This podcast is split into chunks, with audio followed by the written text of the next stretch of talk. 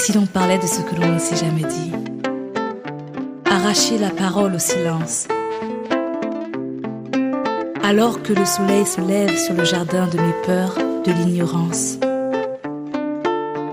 Illuminer les coins obscurs du labyrinthe de ma liberté. Si maman m'avait dit.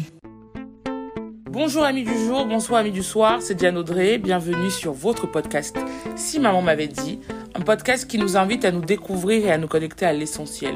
Petit rappel, pour soutenir le podcast, vous pouvez aller sur la plateforme Tipeee en tapant le nom de votre podcast préféré, Si maman m'avait dit. Vous pourrez aussi trouver un lien direct en dessous de la présentation de cet épisode. Vous mettez ce que vous pouvez, 1000 francs, 10 euros, 5 euh, dollars. Et comme vous le savez, le podcast est disponible sur toutes les plateformes, Google, Spotify, euh, Apple euh, ou encore la plateforme Encore qui nous héberge. Aujourd'hui, mon invité est Aïcha. Oh là là. Aïcha, c'est une, une petite sœur que, que j'ai rencontrée il y a peut-être bien 10 ans à Paris. Et je suis très contente de pouvoir la voir près de nous, en direct de Paris. Coucou Aïcha, comment ça va?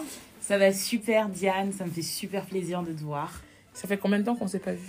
Ouh là là, je pense plus de 5 ans en tout cas, ça c'est clair. En tout cas, je suis hyper contente parce que je continue à te suivre sur les réseaux et bravo pour ce que tu fais. Merci Alors, euh, Aïcha, qu'est-ce que tu aurais aimé que ta maman euh, te dise? J'aurais aimé euh, que maman me dise beaucoup de choses, surtout, surtout sur la vie d'une femme, surtout sur le mariage. Je me suis mariée il y a trois ans. Et en fait, c'est à ce moment-là que j'ai compris, je dirais, le combat des féministes. J'aurais aimé que ma mère me dise que même si tu te maries, tu dois rester toi. Tu es une femme, tu es une fille avec des rêves, euh, tu es un être humain même, je dirais, avec des rêves, avec plein de choses. Et ne laisse pas la société, ne laisse pas les cultures te dire où est ta place. Ta place, c'est toi qui l'as choisie et tu dois garder tes rêves, tu dois garder ce que tu es en fait. Peu importe si tu deviens maman, peu importe si tu deviens épouse, reste la fille que tu es et continue à évoluer en fait avec tout ça ne te laisse pas placer dans une case. J'aurais aimé qu'elle me dise ça, ma mère. Ah, c'est enfin, très très deep. Euh, tu t'es mariée à quel âge? Je me suis mariée à 24 ans. Euh, moi, je... Et pourtant, quand je dis aux gens que je me suis mariée, les gens sont souvent étonnés parce qu'en fait, on me voyait comme la fille euh, rock, quoi, tu vois, dure. C'est-à-dire la fille qui a énormément d'ambition. Donc, on, souvent, quand les femmes elles ont de l'ambition, on a l'impression qu'elles peuvent pas avoir aussi une vie de mariage. En tout cas, on a l'impression qu'elles sont anti-mariage. Et moi, je savais très bien ce que je voulais. Je savais quand j'étais plus jeune, je voulais pas sortir avec plein de garçons parce que, euh, en fait, je voulais pas perdre de temps. Pour moi, euh, sortir avec un garçon, c'était euh, avoir des montagnes russes émotionnelles et avoir une dépendance affective. C'est-à-dire, si tu tombes amoureuse de la personne et qu'elle se fait du mal, bah hop, tu vas être triste, tu vas être dans un bad mood et tout. Et je voulais pas que ça m'arrive parce que j'étais trop concentrée sur mes objectifs et j'avais pas le temps de, Je disais, et c'était horrible, hein. j'avais des amis qui me disaient, mais Aïcha, mais c'est horrible ce que tu penses de l'amour, etc. Non, non, non, c'est pas horrible, c'est juste que je voulais pas perdre mon temps et je me dis si je rencontre quelqu'un, cette personne, elle doit faire euh, sa vie avec moi jusqu'au bout. C'est-à-dire qu'on est des partenaires de vie et on va vivre ensemble jusqu'au bout parce qu'on a des rêves à, construire ensemble. Et donc pour moi, c'était ça la, la, la, vision que j'avais de l'amour. Et quand je suis allée en Guinée à trois ans, bah, j'ai rencontré euh, l'homme qui, qui, qui, est devenu mon mari euh, par la suite. On avait voilà tous les deux plein de rêves, on, se battait tous les deux, on sait et on, savait où on allait. On s'est dit on va se marier de toute façon et deux ans après, on s'est mariés, donc je me suis mariée à l'âge de 24 ans. Donc tu l'as rencontré à 22 ans, il y a 5 ans Je, voilà, l'ai rencontré à l'âge de 22 ans, euh, il y a 5 ans à Conakry, en Guinée. En gros, euh, dès que je suis arrivée à Conakry, euh, l'une des personnes que j'ai rencontrées le premier, c'était lui. Et en fait, après, on a fait tout, tout le chemin ensemble. Quand j'ai fait mon retour au pays, on a voyagé ensemble, on a monté en place des gros projets ensemble avec les institutions. Donc voilà, on était vraiment tous les deux, tous les deux, tout le temps ensemble. C'était vraiment une relation fusionnelle. Et on s'est mariés. Ma mère a été ravie parce que bon, c'était un Guinéen. Elle avait peur que je lui ramène un blanc ou un japonais euh, à l'époque, vu que j'étais très branchée euh, asiate. Donc elle était très contente. Ça a été un peu compliqué vis-à-vis de mon père parce que il n'est pas de la même ethnie que nous. Et moi, je suis une, ethnie diarinké en Afrique de l'Ouest. Euh, les diarinké, ils s'entendent très bien bizarrement avec les Peuls parce que je pense qu'ils sont très sectaires hein, tous les deux, tu vois. Euh, et, du coup, ils aiment bien rester entre eux. Moi, je suis partie euh, voir quelqu'un d'autre qui n'a rien à voir euh, avec, avec notre ethnie. Donc, c'était un peu compliqué, mais finalement. Ils étaient de quelle ethnie? Nalou. Les Nalous, c'est les premiers habitants, on va dire, de la Guinée avec les Bagas. Ils, sont, ils ont habité très tôt à Bokeh et on les retrouve aussi en Guinée-Bissau. D'accord. Tu vois, mais ils sont très mélangés et souvent on a l'impression que c'était des animistes alors que bon, maintenant ils sont beaucoup islamisés, etc. Mais euh, c'est vrai que c'est très différent par rapport euh, aux cultures d'Iranké, tu vois. Revenons un peu sur toi avant tes, avant tes 22 ans où tu atterris à, à l'aéroport euh, international de Conakry. C'est comment? C'est quoi ta vie? Tu grandis dans quel contexte? Alors, moi je suis, je suis, née, euh, je suis née à Paris, j'ai grandi à, à Paris. Mes parents sont tous les deux des immigrés euh, guinéens qui sont venus. C'est pas des, des personnes ministres de machin. Non, non, non, ils sont venus pour euh, voilà pour chercher un avenir meilleur pour leur famille, etc. Avec toujours l'idée du retour. Donc moi j'ai grandi ici. Sauf que j'avais une mère qui me poussait toujours. Ma mère, elle a pas fait d'études, mais elle nous a toujours poussé à faire euh, du mieux qu'on peut. Elle nous a toujours euh, poussé à faire à être excellente et à être euh, bien dans notre domaine. Donc, elle nous a soutenus dans tout ce qu'on voulait. À chaque fois qu'on avait, on était petite avec ma sœur, je me souviens, on avait toujours des projets. Moi, je, je, je me souviens, je réalisais des, à l'époque des événements. mais J'avais, j'étais toute petite, hein. j'avais 8 ou 10 ans.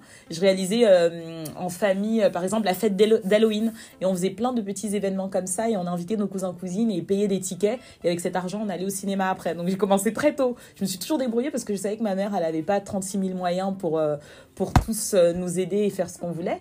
Donc je me suis toujours euh, voilà débrouillée, je faisais des nattes, je gagnais de l'argent, j'allais acheter ce que je voulais, euh, je donnais des cours, toujours, je me suis toujours débrouillée.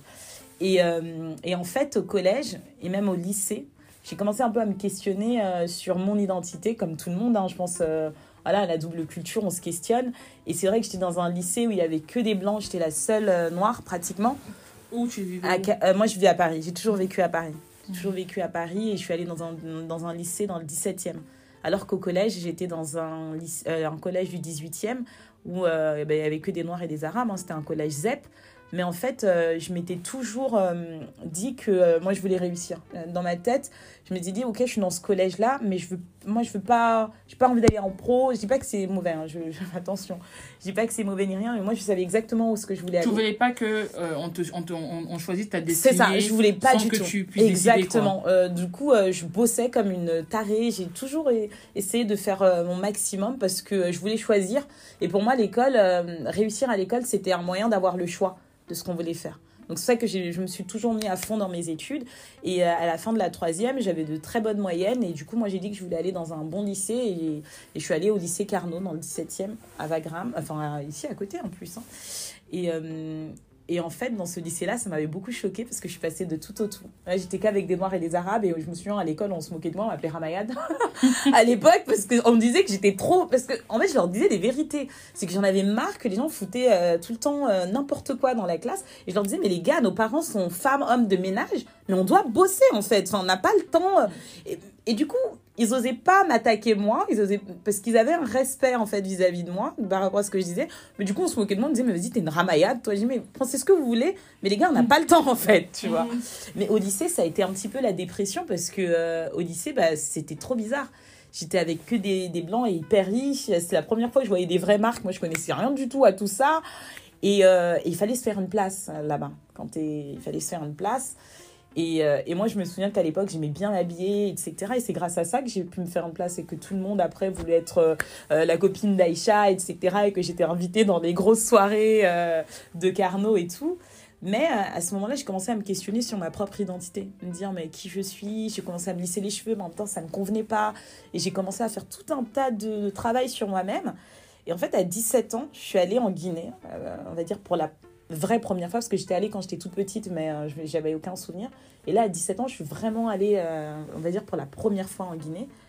Et en fait, je me suis dit, mais attends, c'est ça mon pays? Ça me faisait déjà trop bizarre de voir un pays où il y avait que des noirs. Ça paraît bête, hein. Mais quand je suis arrivée à l'aéroport, je voyais que des noirs partout. Je me suis dit, mais waouh, en fait, c'est quoi ça? Il y a des noirs partout. Ils sont policiers, ils sont gendarmes. Ça paraît trop bête, mais c'était euh, waouh. Et là, j'ai commencé à en savoir un peu plus sur ma lignée. J'ai commencé à en savoir un peu plus sur mon histoire. Je me suis dit, mais attends, ces gens-là se moquent de moi en France. Mais moi, je viens d'une grande lignée, je viens d'une grande nation, je viens d'un grand continent. Je me suis dit, mais attends, il faut, il faut, il faut, euh, il faut que je mette ça en, avant. Et c'est comme ça, petit à petit, que, euh, que je me suis mis dans les mouvements antiracistes, que j'ai essayé vraiment de de valoriser la culture africaine, euh, de valoriser nous les Noirs aussi en France, de valoriser l'excellence noire en France. J'ai essayé de mettre en place des événements, euh, j'ai essayé de contacter euh, même des acteurs politiques comme Christiane Taubira pour lancer le collectif d'Imet. Je me suis mis à fond dans, dans tout ce qui est association guinéenne. Donc j'étais vraiment je, je, voulais faire, je, je, voulais laisser une trace. Je me suis dit, on, on est tous dans le monde avec avec quelque chose, euh, je dirais pas des super pouvoirs, mais on a tous, euh, on a tous une mission. Il faut la trouver cette mission sur la terre et il faut, il faut la faire à fond. Moi, ce que je voulais faire, c'était, euh, c'était, je sais pas si c'était naïvement que je le pensais, mais c'était en tout cas aider l'Afrique, promouvoir l'homme et la femme noire, et puis surtout promouvoir l'égalité tout simplement. On est tous égaux et, et faire en sorte que tout ça, ça change pour les générations futures. C'est ce que je voulais. Donc voilà, en, 2000, euh, 2015, il y a eu le virus Ebola en Guinée qui a frappé, le, qui a frappé la Guinée euh, de, de grand fouet. Et, euh, et, en fait, moi, à cette époque-là, je me souviens que j'étais en échange universitaire au Canada. Et je voulais faire un documentaire sur la diaspora africaine dans le monde. Et souvent, quand j'avais beaucoup voyagé, parce que j'avais fait Canada, j'avais fait les États-Unis, j'étais allée en Colombie, donc j'avais beaucoup tourné en Amérique. Et souvent, quand on me voyait, on me demandait mes origines on me citait tout, enfin je sais je me disais, hein, on me citait tous les pays sauf la Guinée. Ou quand on me disait la Guinée, on me disait ah mais la Guinée, Ebola et tout ça. Et, toujours la Guinée était assimilée à Ebola. Donc moi je me disais mais c'est pas possible. Et, euh, et juste après j'avais un stage en décembre 2015 en Guinée au ministère de l'administration je crois. Je me suis dit, tiens, je vais profiter et je vais faire une petite vidéo pour juste euh, bah, montrer la Guinée autrement, tu vois. Et c'était une petite vidéo vite fait, en plus, que j'avais fait avec les jeunes de là-bas. Et puis, on présentait la Guinée. Et contre toute attente, la vidéo, elle a bien marché sur les réseaux sociaux. Et c'est là que j'ai été euh, contactée après par euh, les autorités guinéennes pour venir travailler sur un programme mondial de l'UNESCO. Et je venais juste de finir ma licence d'histoire à la Sorbonne. Donc, je me suis dit, bon, autant faire une année sabbatique et puis euh, aller travailler en Guinée pour l'UNESCO, quoi. Mhm. Et du coup, euh, bah, j'y suis allée comme ça. Et ça, c'était un peu compliqué parce qu'après, c'était labellisé par l'UNESCO, mais c'était les Guinéens qui organisaient l'événement. Et ça, c'était assez compliqué de travailler avec, euh, avec eux, mais c'était très intéressant. Et c'est comme ça que je suis allée en Guinée et que j'ai rencontré, et que rencontré mon mari qui, lui, à l'époque, il, était, il travaillait avec le Centre culturel franco-guinéen pour une association qui était affiliée avec eux. Donc voilà, il faisait du slam moi, j'étais dans tout ce qui est culturel, euh, donc ça a bien, euh, bien matché. Et c'est comme ça qu'on s'est rencontrés. Là-bas, j'ai créé ma boîte. Donc, j'étais bien en Guinée, franchement. donc, tu es partie en Guinée avec ta licence de la Sorbonne. C'est ça. Et j'ai parti pour un an. Et j'ai fait trois ans finalement. j'ai fait trois ans finalement. J'étais partie juste pour un an. Finalement, j'ai fait trois ans parce qu'au bout de la dernière année, enfin, quand. ouais, au bout de en 2016, je crois que je suis partie. Et en 2017, j'ai décidé de rester parce que j'avais eu une opportunité avec le groupe Vivendi d'être la responsable de salle du canal Olympia. Euh, comme j'aime bien le cinéma aussi, et je me lance aussi dedans là actuellement. Du coup, voilà, je suis restée, j'ai ouvert ma boîte de, euh, de com. Euh, et, j'ai travaillé euh, du coup avec la délégation de l'Union européenne, parce que je travaillais plus avec les institutions. J'ai travaillé avec l'OIM, avec la délégation de l'Union européenne. C'était hyper intéressant. J'ai lancé des gros programmes euh, pour les jeunes, pour lutter contre la migration irrégulière, etc. Et puis j'avais lancé aussi ma série documentaire qui s'appelait Welcome to Conakry, et ça, j'en suis très fière parce que du coup, euh, j'ai réussi un de mes rêves, c'était vraiment de, de, euh, de, faire des projections en fait dans les rues, dans les quartiers populaires et de présenter le cinéma, de relancer le cinéma en fait euh, africain parce que le cinéma pour moi c'est un gros vecteur hein, de, de, la culture, de, beaucoup de choses. Et j'avais commencé à initier ça. Et en fait, en Guinée, à Conakry, je commençais à devenir vraiment très populaire. Les gens me reconnaissaient dans la rue. Euh, quand j'allais en banque, on me faisait passer avant. On me dit Ah, vous êtes euh, Conakry, capitale mondiale du livre. Ou on me dit Welcome to Conakry, parce que je passais tout le temps, tout le temps à la télé nationale. Je passais euh, ma tête tout le temps. Et même ma mère, elle m'appelait, elle me disait Mais on t'a vu à la télé. Donc c'était trop content. Mes tantes aussi, mais on t'a vu à la télé. Donc c'était vraiment, j'étais la petite star, quoi. On me voyait partout, partout, partout. J'étais partout. Et en fait, quand j'ai lancé le programme avec l'OIM, là, là, ça, là l'OIM, c'est l'Organisation internationale pour les migrations. D'accord. C'était ma dernière année que j'ai fait en Guinée, en 2018, je crois 2018 ou 2019. Et en fait, là, ça m'a fatiguée. C'était ma troisième année que je faisais là à Conakry. Et là, ça a commencé à descendre parce que quand tu commences à avoir des gros fonds euh, des institutionnels, euh, même si ce sont des grosses institutions, à l'intérieur, c'est des Guinéens aussi qui travaillent. Et mine de rien, il y a toujours ce côté euh, donne-moi un petit pourcentage, un petit pot de vin. Là-bas, en Guinée, c'est c'est encore très fréquent quand tu lances des Au produits. Cameroun aussi, hein. Ouais, et ça, c'est vraiment fatigué. Ça m'a vraiment fatigué parce qu'on a lancé ce. Moi, je l'ai vraiment lancé ce projet avec amour pour lutter contre la migration irrégulière, pour mettre en place des activités sur, sur l'entrepreneuriat des jeunes, leur faire découvrir la Guinée autrement, pour montrer tout le potentiel qu'il y avait. En fait, les bâtons dans les roues qu'on nous avait mis, c'était insupportable. Les mairies, les machins, tout le monde voulait sa part, tout le monde voulait sa part. Et là, j'en pouvais plus. Donc, euh, j'avais décidé de rentrer à, à Paris et de, et de faire ma licence, enfin de faire mon master à Sciences Po. Donc j'ai fait ma licence à Sciences Po Grenoble. Et je suis rentrée. Et euh, en rentrant, euh, j'ai fait aussi mon mariage religieux. Voilà, j'ai fait mon mariage religieux. Et après, avec mon mari, on est, on est venu s'installer euh, en France parce que euh, on s'est dit si on a des enfants, c'est quand même mieux euh, dans un premier temps de. Enfin, je voulais pas déjà accoucher en, Guinée, mais je voulais, euh, voilà, je voulais commencer euh, ma vie euh, de femme mariée ici etc. Et c'est comme ça qu'on est arrivé en France. C'est là que tout a ton, commencé. Ton, ton mari, il vivait déjà en France avant, il était Non, rentré il était en Guinée et puis c'est quand euh, moi je suis revenue qu'on a décidé euh, De venir. de tous euh, venir. Ouais. Et c'est là que les choses ont commencé un petit peu à changer parce que jusque là, pour moi ma vie, je, je la contrôle absolument. C'est-à-dire je faisais tout ce que j'avais envie de faire. Tout ce que je m'imaginais dans ma tête, je me dis si j'arrive à l'imaginer, c'est que je peux arriver à le faire, tu vois.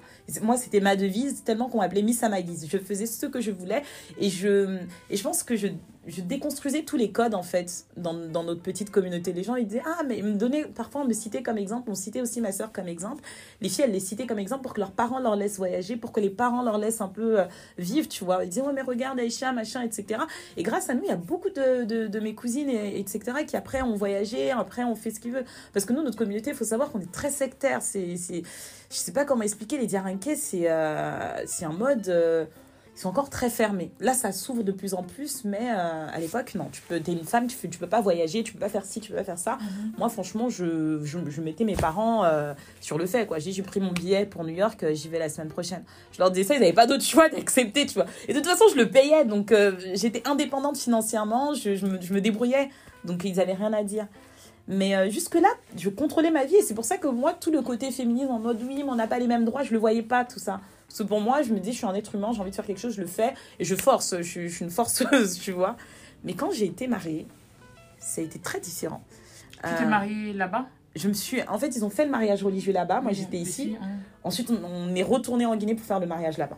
C'est très euh, ping-pong. Chez nous, euh, quand on fait le mariage religieux, la femme, elle n'est pas obligée d'être là. Oui, oui, même l'homme d'ailleurs. hein. Ouais, ils ont fait le mariage Oui. religieux entre les parents, donc euh, en Guinée là-bas, mais moi j'étais j'étais pas là. Et après, on a fait le gros mariage un an et demi plus tard en Guinée. On est tous allés en Guinée. Et du coup, quand je me suis mariée, je suis tombée. Après, je suis tombée tout de suite enceinte en fait. Après le mariage religieux? Ouais, j'ai- eu ma première fille. Et moi, ma grossesse, euh, c'était des grossesses très compliquées. C'est-à-dire que pendant neuf mois, j'étais alitée. Tu te rends compte quand tu as l'habitude de bouger, de vivre une vie sans à l'heure. Je voyageais, j'avais vraiment une vie de 100 à l'heure à l'époque, j'avais pas le temps, j'avais j'avais plein d'idées, je les réalisais. Et pendant neuf mois, c'était la première fois de ma vie que ça m'arrivait, j'étais alitée. Moi qui tombais jamais malade. Mais pour moi, la grosse, ma première grossesse, c'était horrible. Et je le dis, les gens me disent oui, mais c'est beau. Mais non, mais c'est pas comme dans les films. hein. Moi, c'était horrible parce que j'avais de l'hypersalivation, donc je crachais tout le temps, tout le temps, tout le temps. Et j'étais tout le temps malade, je vomissais tout. Moi, j'ai pris que 6 kilos quand j'ai quand j'ai ma première fille, j'ai pris juste 6 kilos. Je faisais que vomir, vomir, vomir. Et j'avais maigri les premiers mois tellement. je J'étais comme un zombie, je restais chez moi. Les gens m'appelaient, j'existais plus sur la toile, je me suis totalement effacée. Je pouvais parler à plus personne. Enfin, j'ai- j'étais vraiment pas bien. J'étais malade pendant 9 mois, j'étais déprimée, c'était c'était horrible. Et en plus, ma mère, euh, je pense qu'il voulait bien faire. Ma mère, elle m'a toujours soutenue. Et heureusement qu'elle était là, parce que franchement, je pense que je j'aurais pas survécu sinon. Mais euh, voilà, mes tantes, elles commençaient déjà à me préparer au rôle de maman qu'on voulait m'assigner. En mode, ah, ma maintenant t'es maman, euh, tu peux plus, enfin, tout ce que tu faisais, maintenant il faut que tu te cases, t'es mariée, il faut s'occuper de son mari, faut avoir le temps pour ceci, pour ce, ce- cela. Donc pendant 9 mois, de toute façon, j'étais alitée, je pouvais pas faire grand chose. Et après, quand j'ai eu ma fille, moi j'ai eu une réaction très bizarre. hein. J'adore mes filles, c'est mes, mes princesses, etc. Mais, euh, mais c'était pas comme dans les films. On me mais tu verras, quand tu vas voir ton enfant, euh, tu vas le prendre dans tes bras, euh, tu, tu vas lui faire des bisous, tu vas tout de suite l'aimer, etc. On apprend à le connaître. L'enfant, on on le connaît pas tout de suite. C'est sûr qu'on on a ce- ce truc-là en mode, j'ai un petit bébé, j'ai la responsabilité de m'en occuper. Mais euh, et, puis petit, progressivement, on commence à s'attacher vraiment. En tout cas, moi, c'est ce qui m'est arrivé. Je sais que quand j'ai accouché, la dame, elle a voulu mettre le bébé sur moi comme ça. Et moi, je, suis très bizarre parce que je suis pas très euh, trop câlin, etc. Et puis je voyais un truc gluant comme ça, euh, gesticuler. J'ai fait non, non, non. J'ai eu peur en fait. J'ai fait ah, j'ai eu peur. Et après, j'ai attendu qu'elle prenne un peu ses couleurs. Et là, je l'ai pris dans mes bras. Mais au début, euh, comme ça, tu, tu, me, tu viens d'accoucher, tu es toute fatiguée, tu comprends rien. On te met le bébé sur toi, tu deviens maman de tout. tout. Enfin, c'était trop de choses tout d'un coup, tu vois. Et en, en plus, psychologie, des fois, on parle, on, on, a, on peut appeler ça, je crois, du, du rejet. Mais ça, et ça dépend. Il y a des gens qui ont même du mal Ouais. pendant des semaines, des mois, à porter leur enfant. Parce que c'est le process qu'elles comprennent pour qu'elles sont. Enfin, Que tu es maman. que, tu, que tu es maman. Est-ce que ça peut. euh, C'est compliqué. ça Moi, je sais que je suis partie de tout au tout. J'étais une jeune fille qui faisait tout. En fait, en neuf mois, ma vie, elle, avait, elle a été complètement bouleversée. Ça, ça- ça- tout avait changé. J'étais euh, ce que je voulais, je pouvais réaliser quand je voulais. J'étais maman, j'étais mariée. Et tout allait beaucoup, tout est allé beaucoup trop vite pour moi. Tout est allé beaucoup trop vite. Ensuite, j'ai eu ma première fille et en plus, je, devais, fa- je devais finir ma deuxième année de master parce que j'étais encore, encore étudiante.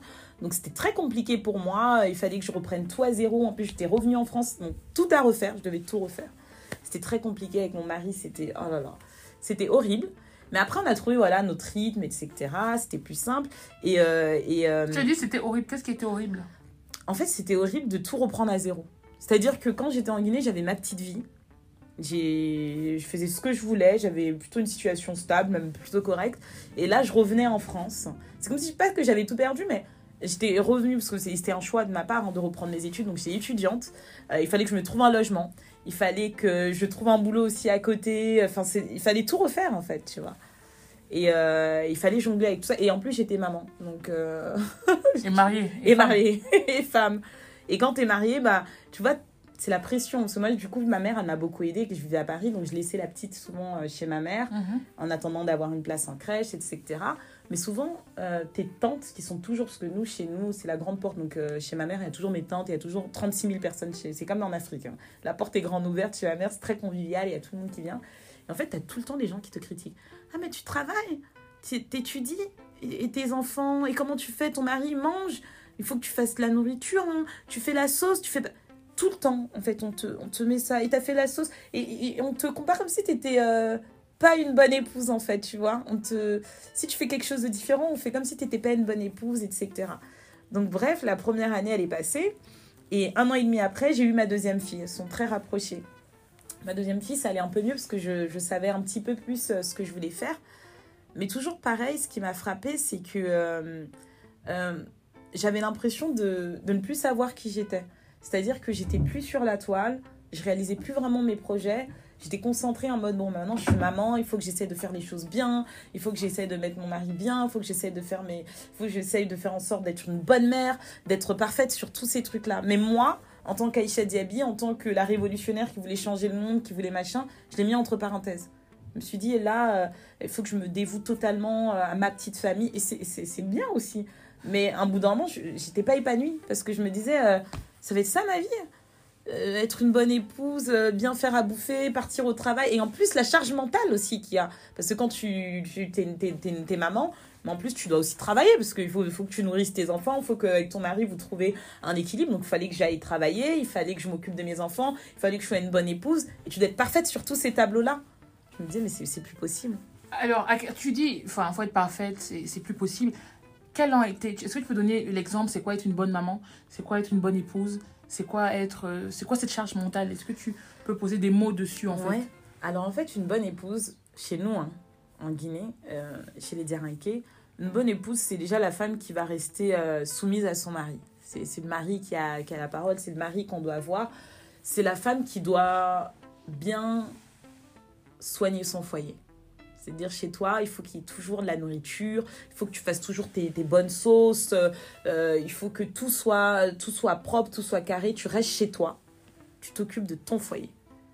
Maintenant, comme on est en France, et les mamans, elles sont conscientes de ça, tu dois aller travailler, mais tu dois pas oublier qu'avant le travail, c'est ton foyer que tu dois t'occuper. C'est ton foyer, ta maison, euh, ton chez-toi, bien t'occuper de ton mari, ses habits, tu les laves bien. Non, mais j'entendais ça, hein, ma mère qui me donnait, qui de Elle est trop mignonne, tu vas essayer de me donner des conseils. Elle me dit, ton mari, il faut toujours que ses vêtements, tu les repasses, tu fais tout ça. Mais ok, c'est très bien de faire tout ça. Mais en fait, moi aussi, j'ai une vie, j'ai des choses à faire, j'ai pas le temps de.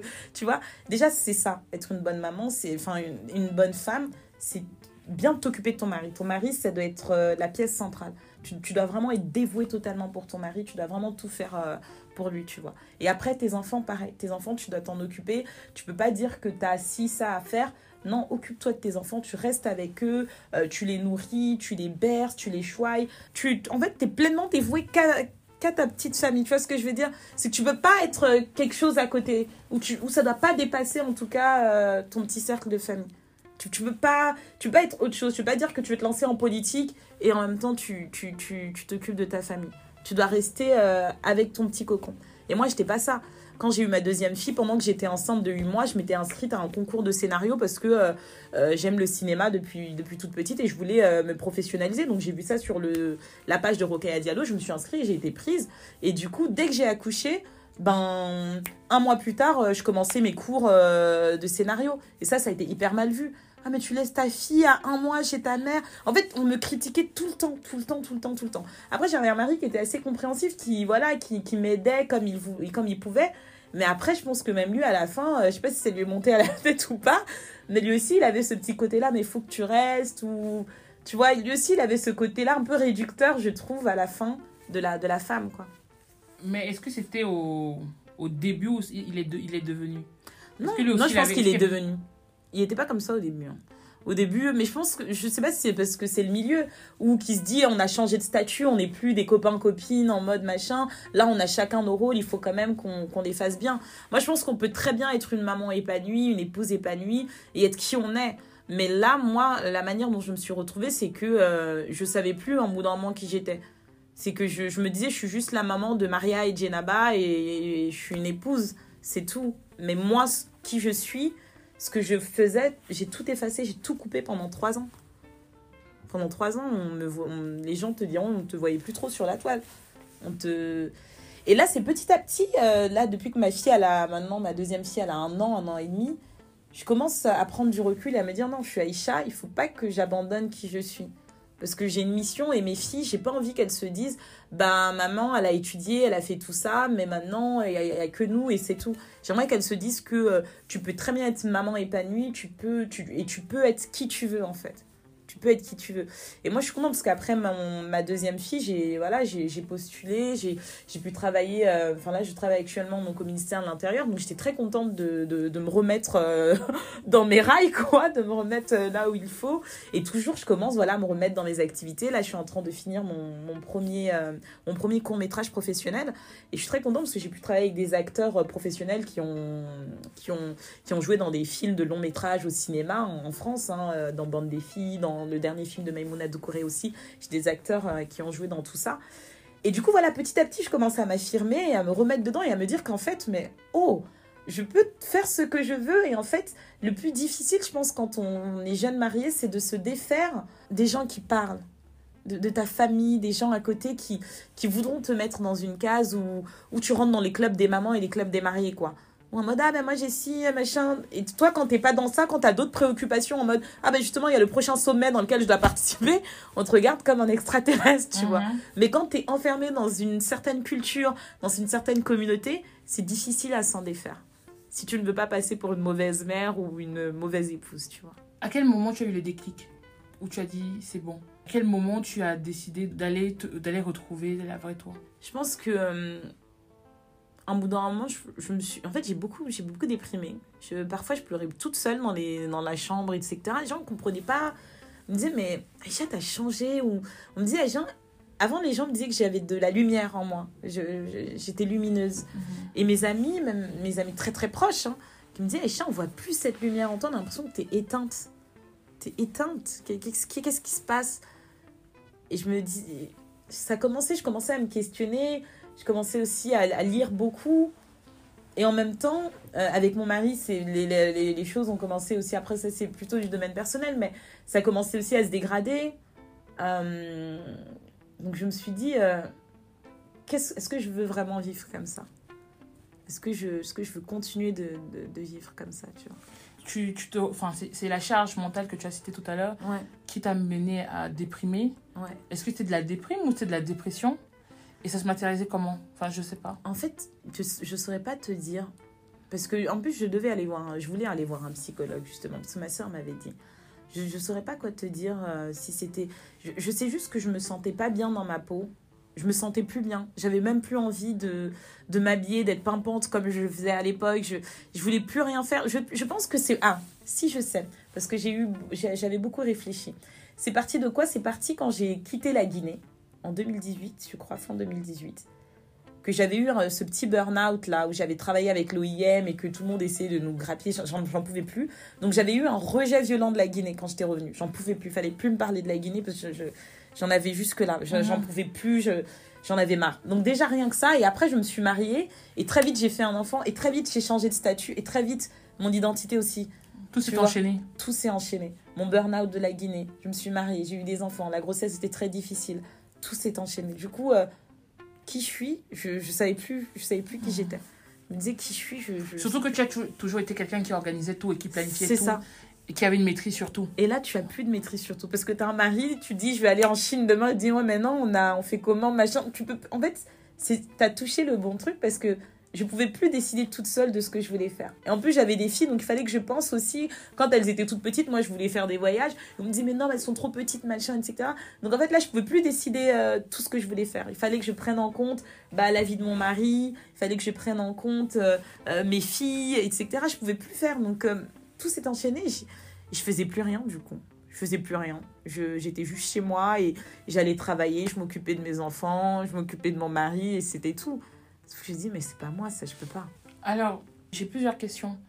Euh, tu rencontres ton mari euh, en Guinée, coup de foudre ou pas? Ça s'est fait progressivement. Dans une relation qui était construite. C'est ça qui s'est construite. On était vraiment. euh, En fait, je pense qu'on était vraiment en phase. C'est-à-dire que lui, c'était vraiment un vrai révolutionnaire africain. Et moi, à l'époque, j'étais là pour révolutionner l'Afrique. donc. Donc c'était. donc, on euh, s'était bien trouvé, tu vois. On s'était vraiment bien trouvé. Et à aucun moment, quand tu décides de rentrer t'installer, euh, des fois les femmes se posent la question. Quand tu rencontres une personne au pays qui n'a jamais vécu à l'étranger, euh, tu n'as pas peur en te disant peut-être qu'il vient pour les papiers. Non, j'ai pas eu, j'ai vraiment pas eu ça parce que lui, c'était pas un souhait forcément de venir en France. Mhm. Euh, lui, c'était pas un souhait, mais moi, c'était un souhait parce que j'en- je commençais, en, en- je commençais à en avoir assez de la Guinée. Mhm. Et lui voulait qu'on reste en Guinée. Euh, moi, je lui ai dit non, j'ai envie de retourner en France, euh, j'ai envie de finir mon M2. Euh, et, là, il faut que je prenne un break vraiment avec la Guinée pour pas être dégoûtée, définitivement. Je pense que je suis, déjà, j'étais allée très jeune, à 22 ans. Euh, j'ai vu trop de trucs qui m'ont beaucoup froissée. J'étais venue avec beaucoup d'espoir. Et lui, non, il était, il était vraiment. Il voulait vraiment pas venir. Et je lui ai dit non, il faut qu'on il faut qu'on vienne quand même. On vienne, on fait 2-3 ans, euh, on, grandit un petit peu, on apprend, il faut qu'on ait plus d'expérience aussi ici. Comme ça, on re-rentre mieux, tu vois. Et quand il vient, qu'est-ce qu'il fait? Il vient, il, avait repris ses études, lui aussi. Et puis, il avait trouvé un travail euh, dans les ONG. Euh, mais je sentais qu'il se sentait pas super bien non plus. Je, voyais très bien que euh, la Guinée, ça lui manquait. Il fait du slam, lui. Donc, il fait l'habitude de faire de la musique. donc, tout ça, ça lui manquait. Et petit à petit, je pense qu'il a, il a commencé à se créer un petit groupe de slammers ici. Il a commencé à faire de la musique. Donc, ça allait. Mais je sentais chez lui aussi une petite frustration. Euh, moi, je reprenais mes études et j'ai commencé à travailler. Mais lui, comme il faisait aussi ses études, il a dû prendre aussi un petit, un petit boulot aussi à côté. Je pense que ça lui a fait bizarre. Parce qu'en en Guinée, il, n'aurait pas fait ça, tu vois. Mais quand tu viens d'arriver en France, c'est compliqué tout de suite. Enfin, maintenant, je suis, je suis dans le domaine de l'immigration, donc je sais que pour euh, les étrangers primo-arrivants, c'est très compliqué de faire valoir leur, leur diplôme. C'est très, ça prend du temps. C'est possible, mais ça prend un peu de temps. Et lui, c'était ce temps-là aussi, ça le stressait. Moi, j'avançais, etc. Donc, je pense qu'il y a, voilà, il y a eu plusieurs, euh, tu vois, confusions. Oui, il arrivait dans un nouveau pays. Et aussi dans ce pays, il devait certainement observer. c'est euh, ça. Enfin, il était peut-être pas aussi respecté Ouais. ou reconnu comme ce qu'il avait réussi à construire. Exactement. Donc pour lui aussi, en fait, comme il recommençait from scratch. Sauf que la différence que lui, il avait, c'est que lui, connaît, toi, tu connaissais la ça. France Et lui, il lui. avait aucune euh, vision. ça. Et c'était très compliqué après euh, de. C'est très compliqué de faire ça parce que je pense qu'on n'était plus après sur la même phase. Lui, il voulait aussi se construire et aller très vite. Moi, je voulais faire d'autres trucs et.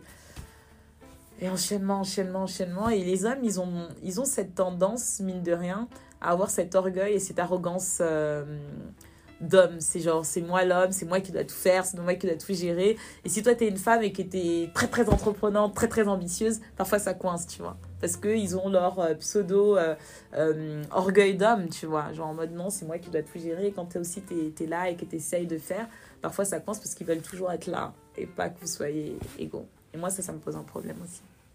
Alors, est-ce que vous êtes toujours ensemble? Là, non.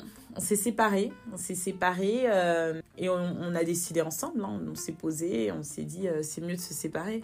Moi, je, en fait, je sais pas si c'est peut-être horrible ce que je vais dire, hein, je sais pas si je, suis- prête encore, euh, en tout cas, à me mettre avec quelqu'un qui qui pourrait pas comprendre que euh, que j'ai cette liberté, que je veux cette liberté là, cette liberté de pouvoir choisir ce que j'ai envie de faire et que je, ne pourrais plus accepter qu'on essaye de me contrôler ou de me mettre dans une case. Ton, ton compagnon, ton, enfin ton mari même d'ailleurs, il t'a connu libre. C'est ça, il m'a connu libre, mais après, quand on s'est marié, lui aussi, il est venu en mode euh, on est marié maintenant, euh, tu es à moi et tu fais ce que je dis un petit Pas forcément toujours, parce qu'il m'a toujours soutenu. En fait, c'est très compliqué, c'est très complexe. Les... Parce que moi, il m'a toujours poussé, mais en même temps, vers la fin, j'avais l'impression que il voulait que, que je sois qu'à lui. C'est de me couper aussi un petit peu aux autres, tu vois. Mais je, je pense, je ne sais pas si c'est dans un des épisodes du podcast, je disais que notre génération est vraiment dans, dans un énorme paradigme. On vit dans deux paradigmes, même j'ai envie de dire. Euh, où toi, tu es une femme, euh, tu veux être ambitieuse, mais en même temps, tu veux être euh, une femme dite. euh, Enfin, tu peux te considérer comme une femme dite africaine. Exactement. Mais quand tu dis que tu es une femme africaine, chez certaines personnes, ça évoque euh, la cuisine, Voilà. euh, mère nourricière, etc. C'est ça. Euh, et donc finalement, notre génération, ou les générations même au-dessous ou en dessous, qu'est-ce qu'elles mettent dans c'est quoi une vraie femme africaine c'est ça. Je me souviens de ce hashtag où justement sur Twitter, il y avait un hashtag c'est quoi une vraie femme c'est africaine vrai. Ah non, vous les femmes, vous laissez tôt aujourd'hui le mariage, vous ne souffrez pas. Est-ce que Mais oui. Donc, moi, c'était ça. Donc si, même si lui, si, donc même lui, en tant qu'homme, euh, on le dit souvent, certains hommes ne sont pas préparés Mm. à avoir des femmes euh, euh, ambitieuses, C'est qui montent, qui descendent, parce que ça ne correspond pas à leur environnement. C'est ça. Et euh, et- et il y a ce livre-là de, de Gary Chapman qui dit ce que j'aurais aimé savoir avant de me marier, c'est que, que- qu'avant de te marier avec, euh, avec une personne, tu dois connaître sa structure familiale. Mm. Dans les deux sens. Je suis d'accord. Si ton mari, sa maman, elle, est, elle a toujours été à la maison, elle a toujours été en train de dire oui à ce que son papa disait, à être éclipsée, à être discrète, son, son, son, son- la manière dont il a grandi, surtout encore si dans nos sociétés où les, notamment, notamment euh, les, les, les, les- Africains d'A- d'Afrique de l'Ouest, euh, Hmm. musulmanes, où il y a beaucoup le cercle familial, Exactement. euh, si la maman et les tatas ont une certaine vision de la femme et que les papas ont une certaine vision de la femme ou du mariage, ton mari part en tout cas avec au moins 90% de bagages c'est ce ça. que est le couple. C'est ça. Même si, même s'il est, même s'il est ouvert, même s'il essaye, en fait, ils ont toujours ça. Justement, mon mari, il était vraiment ouvert. hein. Vraiment, ça le dérangeait pas, euh, justement, d'avoir une, une femme qui bougeait, etc. Mais j'ai l'impression qu'après, là, euh, ces dernières années, c'était en mode, euh, lui aussi, c'est un petit peu euh, mis dans le, dans le mood des parents, quoi. En mode, euh, et- voilà, en mode, euh, non, tu, tu peux pas tout faire ça, voilà, t'es une femme mariée, tu restes avec moi, on est ensemble. Enfin, c'était Bah, très compliqué. Bah, des fois même, euh, s'il a ces, ces 10% d'ouverture, ça demande beaucoup de travail pour lui. C'est ça.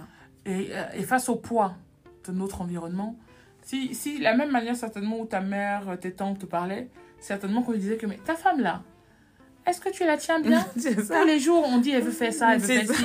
C'est pas bon, hein. Une femme qui travaille, qui va beaucoup à l'école, Mhm. elle va vouloir te, te C'est dépasser. ça. Et même si il est conscient de qui tu es, les parents ont souvent plus d'expérience. C'est ça. Et euh, on, on les écoute, parce que nos parents, c'est eux qui nous ont guidés Mhm. d'une certaine manière. Donc, même si, donc ça demande énormément d'efforts de, de, de pouvoir en tout cas sortir de ce contexte-là. Et, et, euh, et je sais pas, c'est pour ça que je, je, je, vais, je vais très peu juger les personnes qui vont se marier. On va dire, ah, il s'est marié pour de mauvaises raisons. Mhm. Oh, elle s'est mariée pour de mauvaises raisons. Je pars toujours du principe que si la personne a décidé de se marier à un moment, c'était pour de bonnes raisons. Ouais. Ou des raisons qui étaient en phase Mhm. avec ce que la personne avait, Mhm. euh, avait en tête. Euh, si ton mari décide de, te- de- de t'épouser, ah, certainement qu'à ce moment, il se dit tu es la femme de sa vie. C'est ça. Mais euh, comme on dit, l'amour, euh, c'est pas toujours l'amour qui garantit le succès d'un. Je suis d'accord. Je suis entièrement d'accord C'est pas quoi. que l'amour. Sinon, s'il y avait l'amour, c'était, ça allait être parfait. Nous, on était vraiment fusionnels, etc. Mais euh, je pense qu'après, on prend des chemins différents et que quand une femme euh, souhaite s'affirmer, Euh, ça fait peur parfois. Et, moi, je dis s'affirmer, ça veut pas dire écraser l'homme. Moi, je, plutôt, je suis vraiment en mode collaboratif, tu vois. C'est genre en mode, tu fais ton truc, je te soutiens, je fais mon truc, tu me soutiens, on avance, on évolue ensemble. Mais à partir du moment où tu essayes de, de m'accaparer et de faire en sorte que je, que je sois que pour toi et que je ne bouge pas et que je reste à la place que tu veux que je sois, c'est pas possible. Et, et, je trouve qu'il y a beaucoup de femmes, malheureusement, euh, elles sont prises dans ce piège-là.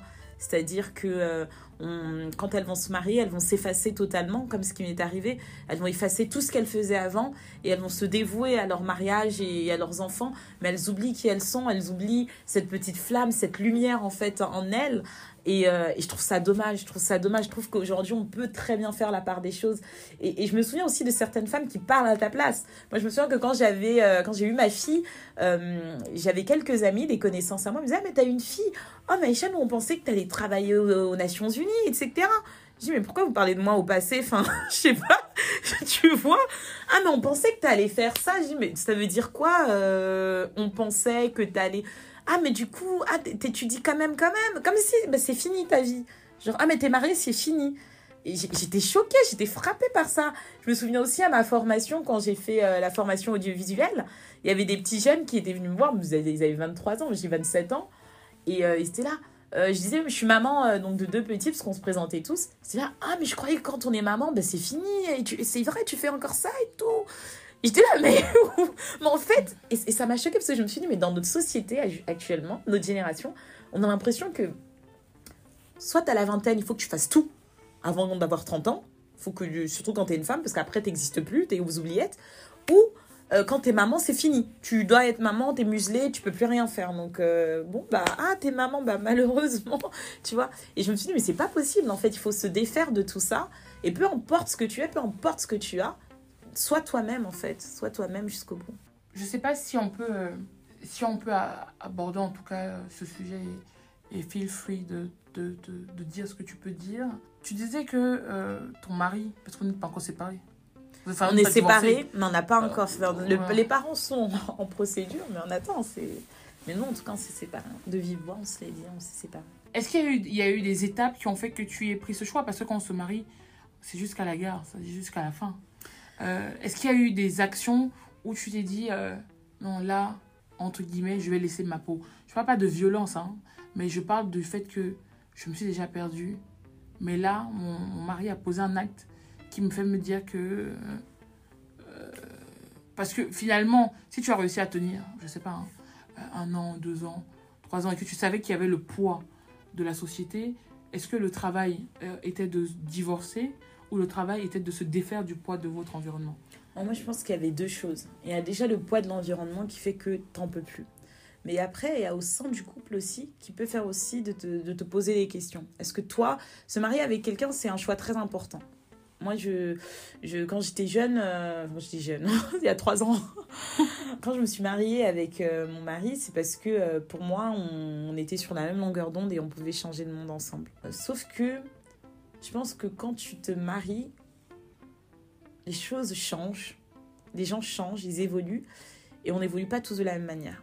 Et surtout, ce que j'ai compris, c'est qu'on était deux personnes différentes. On ne peut pas être pareil deux, deux personnes différentes.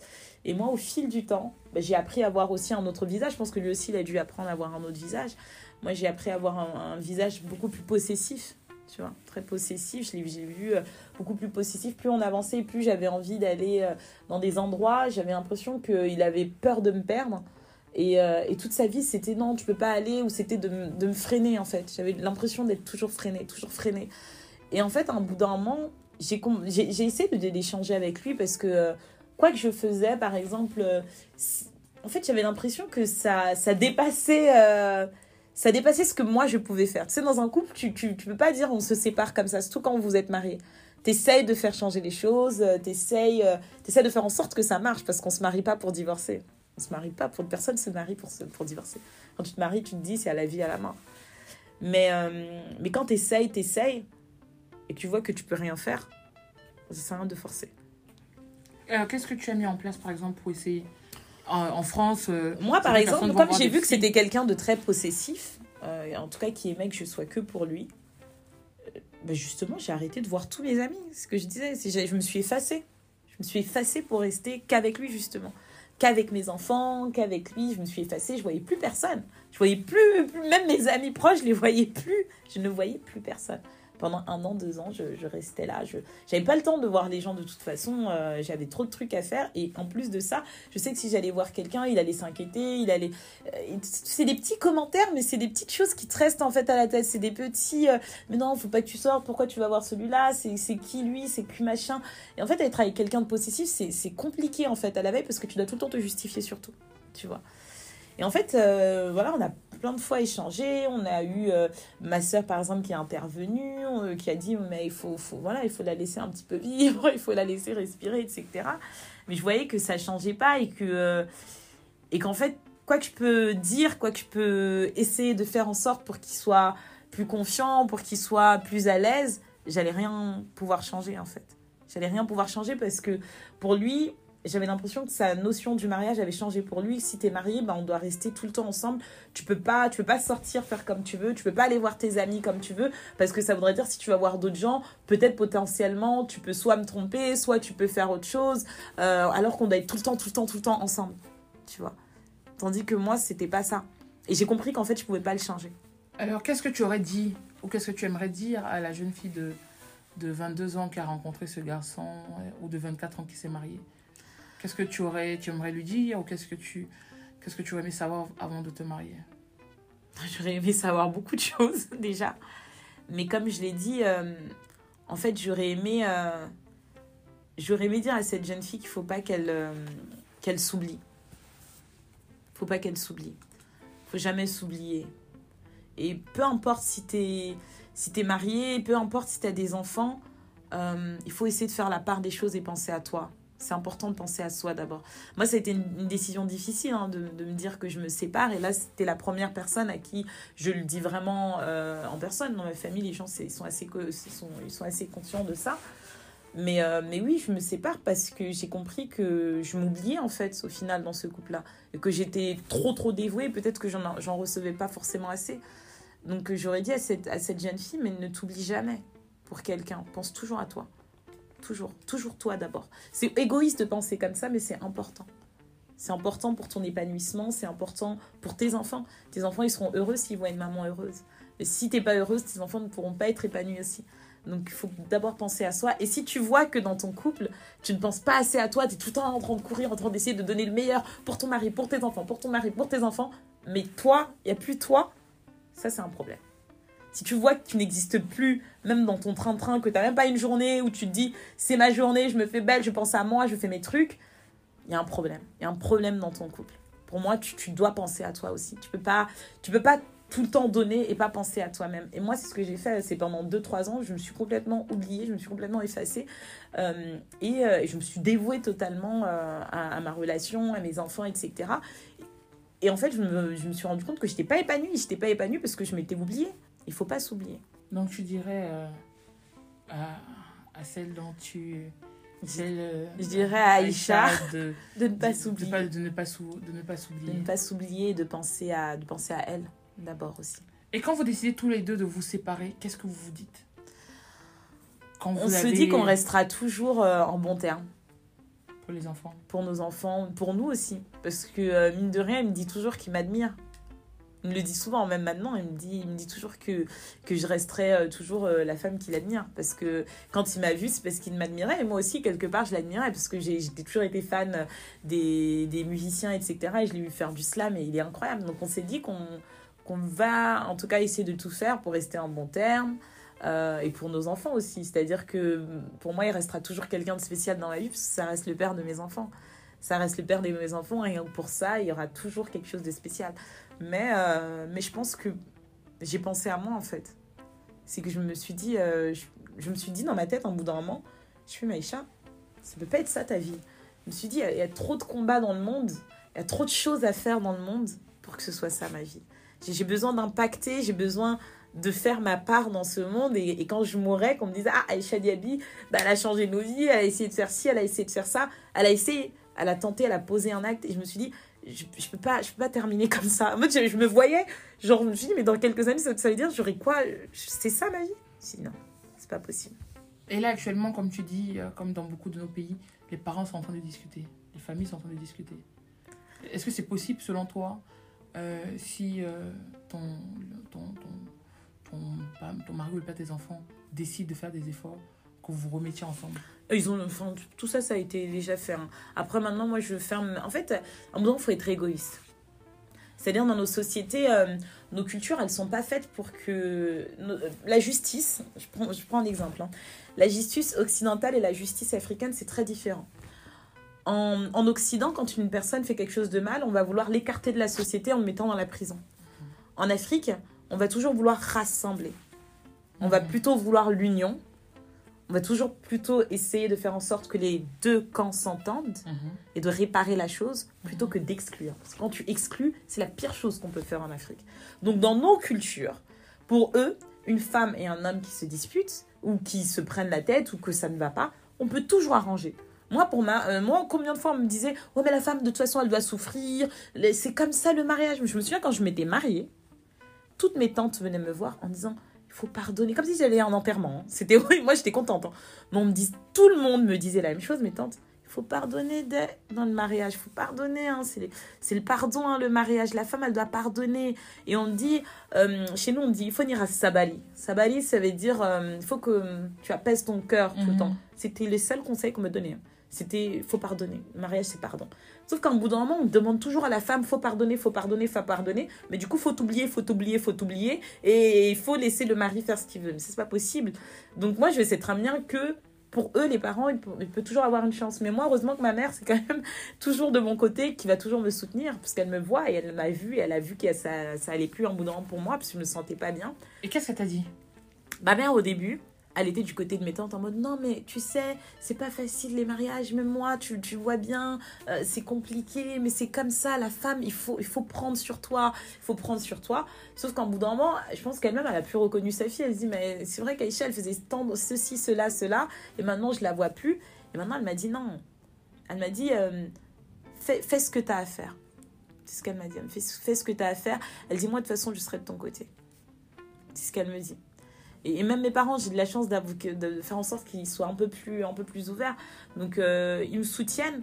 Et, euh, et aujourd'hui, euh, je pense que euh, maintenant, c'est plus qu'à attendre euh, les, les officiels. hein, parce qu'en en Afrique, il faut tout officialiser, envoyer les colas, machin, etc. Tout ça, c'est encore de la logistique qu'ils doivent Oui, faire. mais ton père, comment Qu'est-ce que ton père t'a Au début, c'était ça. Au au début, ils vont, ils vont tout le temps, ils vont tout le temps vouloir arranger. Moi, j'étais partie les voir.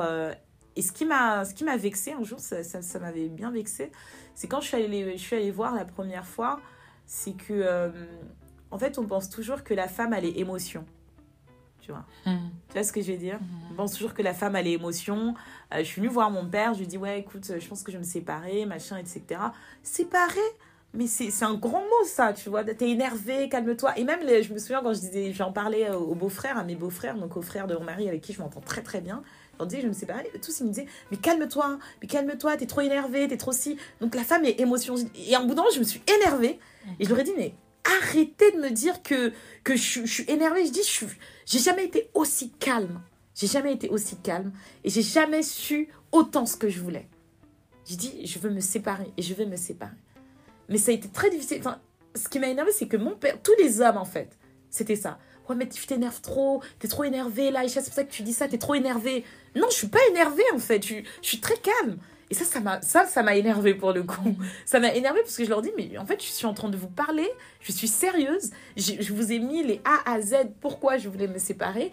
Et, je- vous, vous comprenez pas, vous me dites parce que je suis énervée. C'est c'est pas possible. Et ça, ça m'avait énervé. Et je suis revenue le voir deuxième fois, troisième fois. Et là, c'est là que là, mon père a compris et que euh, il me dit, ok, on va essayer de faire les choses bien. Donc euh, voilà, ça, ça ne regarde que. Maintenant, nous, en tout cas, on est, on est ok sur la chose, on est séparés. Et puis, euh, on va faire les choses officiellement maintenant. Mhm. Mais c'est vrai que euh, dans nos cultures, la femme a les émotions, la femme a- la femme n'a pas forcément son mot à dire. Et, et ça, je l'ai vu à partir du moment où je me suis mariée. C'est là que j'ai compris que la société, on te met dans une case et que, même au-delà de nos sociétés africaines, c'est aussi nos amis, etc. Moi, j'avais mes amis, depuis que je suis mariée, qui m'appelaient plus euh, ou qui m'invitaient plus à boire parce que, ah, Maïcha, tu peux pas, t'as tes enfants, on décide à ta place. Tu peux pas, t'as tes, t'as tes filles. Mais oui, mais en fait, j'ai mes filles, j'ai, j'ai, j'ai des, je sais pas, j'ai des je peux les poser là-bas. euh, j'ai encore une vie, hein. Mais en fait, tout le monde, et il s'en rendait pas compte. Ah, mais on peut pas, Aïcha, t'as, t'as un truc à faire, t'as tes enfants. Ou euh, Aïcha, mais tiens, à 16h, je peux venir, comme ça, je viens t'accompagner pour euh, aller récupérer tes enfants. Je dis, mais moi, je récupère même pas mes enfants, j'ai une babysitteuse, elle va la récupérer, là, je vais au ciné. hein. Donc, tu vois Et en fait, tout le monde veut te mettre dans une case. Tout le monde a l'idée de c'est quoi être une femme C'est ça, c'est quoi être une femme, c'est quoi être une maman C'est ça. Et tu Ça, veux pas, c'est- tu veux pas et tu veux plus d'étiquette. Ah, moi, je veux plus d'étiquette. Tu veux juste être Je veux, Aïcha. être, je veux être Aïcha, je veux même pas qu'on me dise t'es ci, t'es ça. Je suis un être humain, les gars. Je suis un être humain et j'ai envie de réaliser ce que j'ai envie. Et c'est ce que j'inculque à mes filles, là. Elles ont deux ans, un an. Mais j'essaye de leur faire toutes sortes d'activités.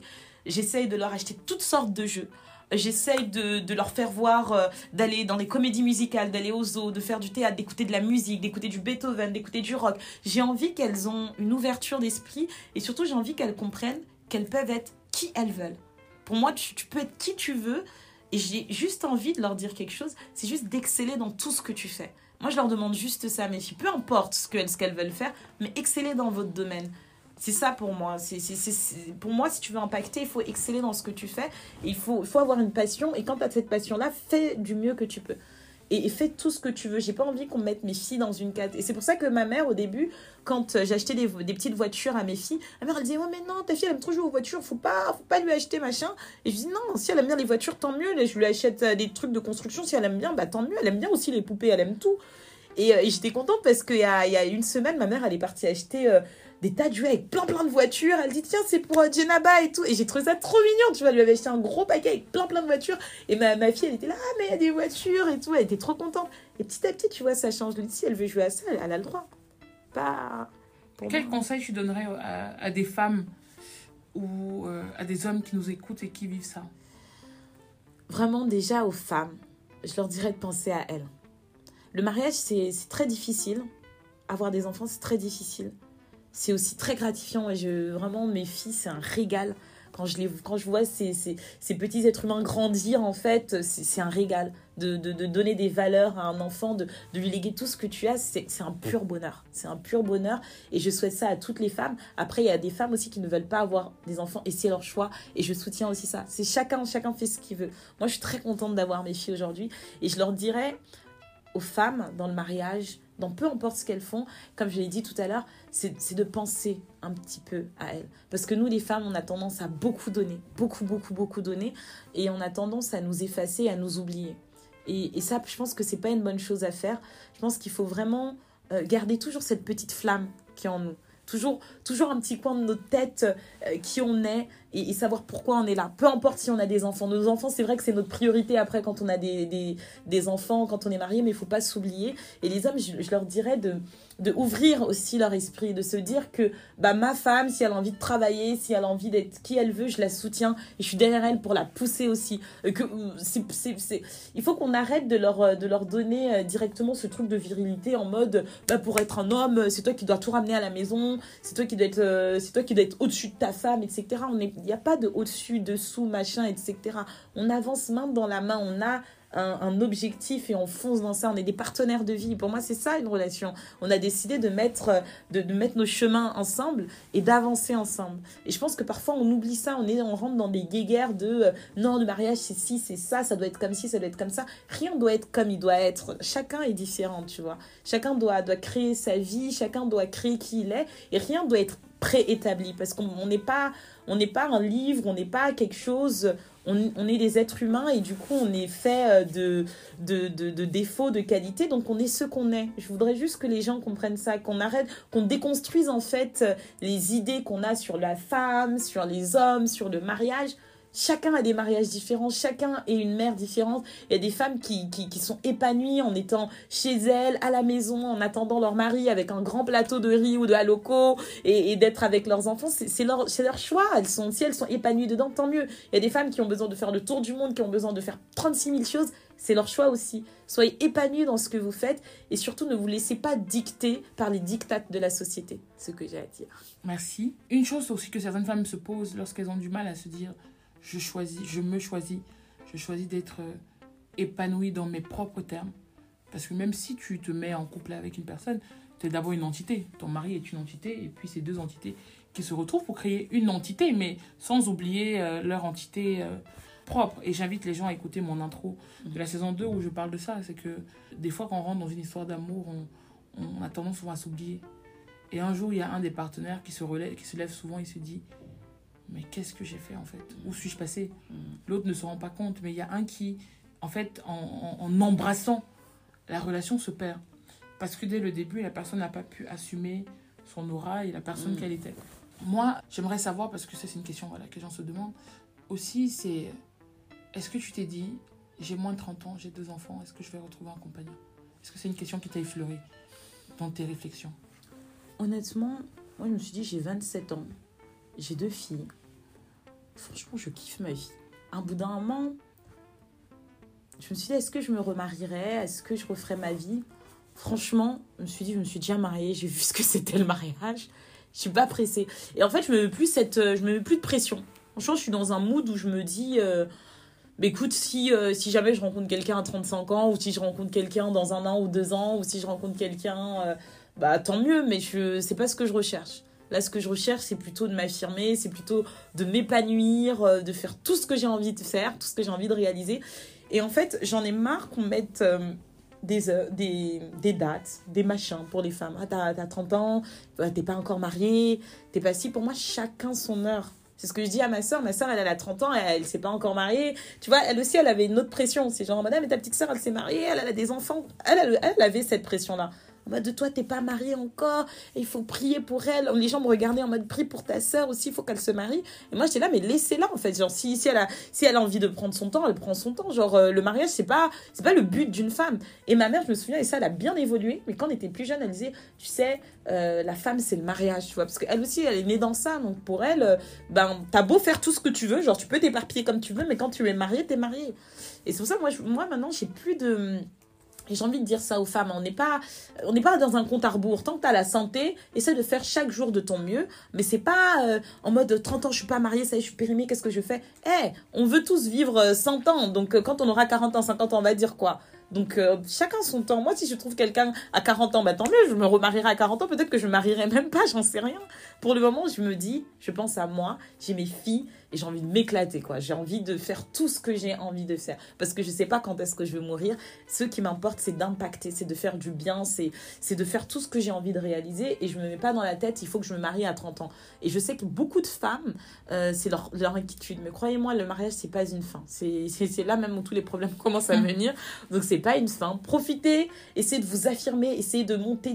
Si vous voulez monter un empire, créez votre empire, mais affirmez-vous avant le mariage. Affirmez-vous, créez votre empire, créez tout ce que vous avez, soyez vous et apprenez surtout à bien vous connaître avant le mariage. Moi, je, me suis, je, trouve que ces trois ans-là, ça m'a permis de mieux me connaître, ça m'a permis de savoir qui je suis, euh, jusqu'où je, suis- capable d'aller, tu vois, et de me dire ce que je peux encore faire. Je me dis, mais il y a tellement de choses encore que je peux faire et je ne peux même pas voir mes capacités que j'ai juste envie de do it, tu vois. Just do it, j'ai juste envie de faire maintenant. Et j'ai no limites. Je me dis, maintenant j'ai mes filles, je peux décider encore là où je vais aller, elles sont petites encore. Mais maintenant, je ne mets pas dans ma tête, il faut que je me marie à 30 ans. Non. Le mariage, c'est pas, un- c'est pas mon problème maintenant. Et je conseille les filles de pas se dire, oui, à 30 ans, il faut que je me marie, ils sont stressés comme ça. Non, non, non. Faites vos vies. Le mariage, là, le, quand on est heureux, c'est comme ce que j'ai dit à ma soeur. J'ai dit, mais tu sais, moi, j'ai eu ma première fille à 25 ans. Toi, tu peux avoir ta première fille peut-être à 32 ans, mais le bonheur que tu as, ce sera le même bonheur. Donc ça sert à rien. On aura...